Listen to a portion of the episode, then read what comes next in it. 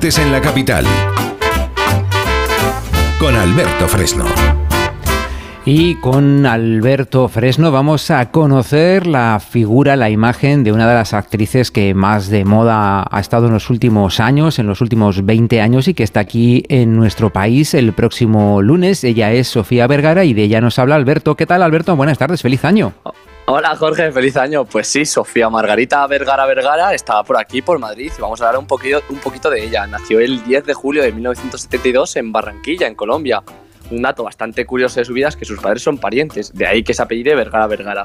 Sofía siempre ha sido una mujer con una gran belleza, pero no comenzó siendo modelo apuntándose a ninguna audición. Todo empezó porque cuando ella tenía 17 años, la vio un fotógrafo en una playa colombiana y le ofreció un puesto de modelo. Además, se casó muy joven, a los 18 años, con un ex alcalde de Barranquilla que se llama Yu González.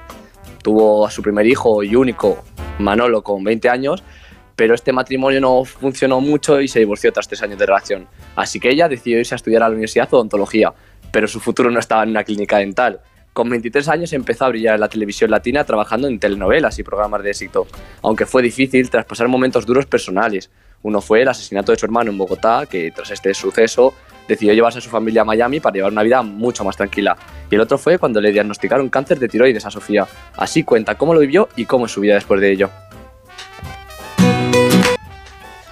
Tuve cáncer de la tiroide, me diagnosticaron el cáncer después de que me sacaron la tiroide. Tengo que, toda mi vida estar tomando medicación para la tiroide y es parte de mi vida.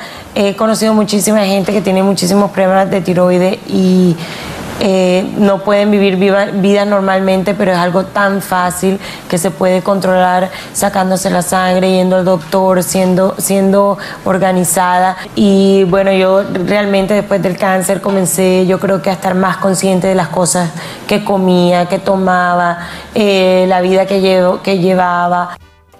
Sus relaciones personales siempre han sido noticia y es que llegó a salir durante un tiempo con Tom Cruise, pero parece que la cosa no fue muy bien. Y no estoy diciendo que sea menos que él, ni mucho menos. Sofía ha sido elegida como una de las 50 personas más bellas de la revista People y la actriz con mayores ingresos en la televisión estadounidense según la revista Forbes. Pero donde de verdad empezó a brillar a nivel internacional fue la serie de Mother Family, donde ha ganado el Emmy y el Globo de Oro.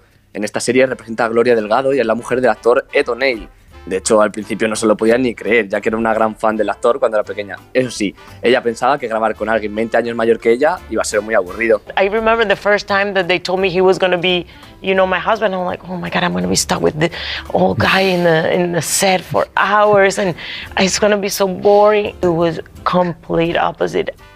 Claro, dice que cuando le dijeron que grabaría con él, iba, que era su marido, pensó que iba a ser un aburrimiento, pero se dio cuenta que era totalmente distinto, que fue muy divertido. Lo que vamos a disfrutar seguro vamos a ser nosotros viendo a Sofía Vergara este lunes 8 de enero en El Hormiguero. seguro que sí. Gracias Alberto, hasta la semana que viene. A ti Jorge, un beso.